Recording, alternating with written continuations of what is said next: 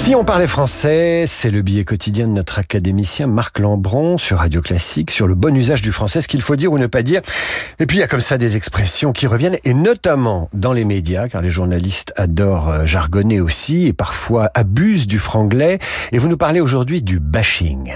Oui, parce que le mot bashing, qui existe depuis le XVIIIe siècle en anglais, connaît un engouement dans notre euh, langue, notamment dans les médias qui aiment bien évoquer le bashing de telle ou telle personnalité, le, Macron bashing, avec antéposition du, du complément, ce qui ne correspond pas au génie de notre langue.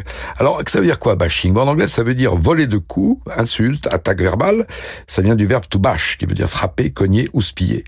Or, le français a à sa disposition de nombreux termes équivalents, y compris certains qui peuvent venir de l'anglais, comme attaque, éreintage, dénigrement, lynchage, persiflage ou même démolissage, qui est, qui est français. On peut aussi songer à acharnement, qui appartient d'abord au vocabulaire de la vénerie et dont le premier sens, action de donner le goût du sang, et qui, dans le dressage des chiens, précédait l'attaque en meute.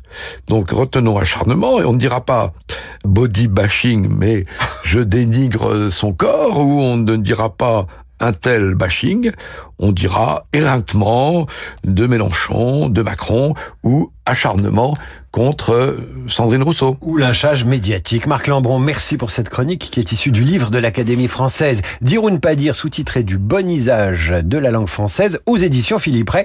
Si nous parlions français tous les jours à 7h20 sur Radio Classique et en podcast évidemment sur Radio Classique.